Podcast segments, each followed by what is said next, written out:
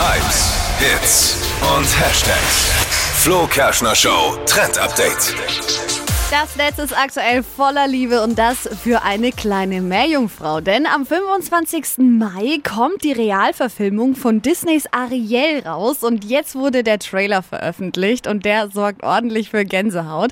Gespielt wird Ariel von Haley Bailey, also nicht zu verwechseln mit Haley Berry, die kennt man ja schon. Eine neue Schauspielerin jetzt, Haley Bailey, und die klingt nämlich so. out of the sea. Wish I could be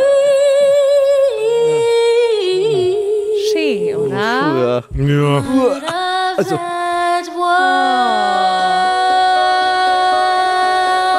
world. Du, stehst auf so Disney-Zeugs, ne? ich krieg, krieg gleich Gänsehaut. Ich war als Kind. so Musical-Zeugs. äh, tot- ich ich stehe total drauf und ich war auch als Kind voll äh, der Ariel-Fan. Und das Netz liebt sie.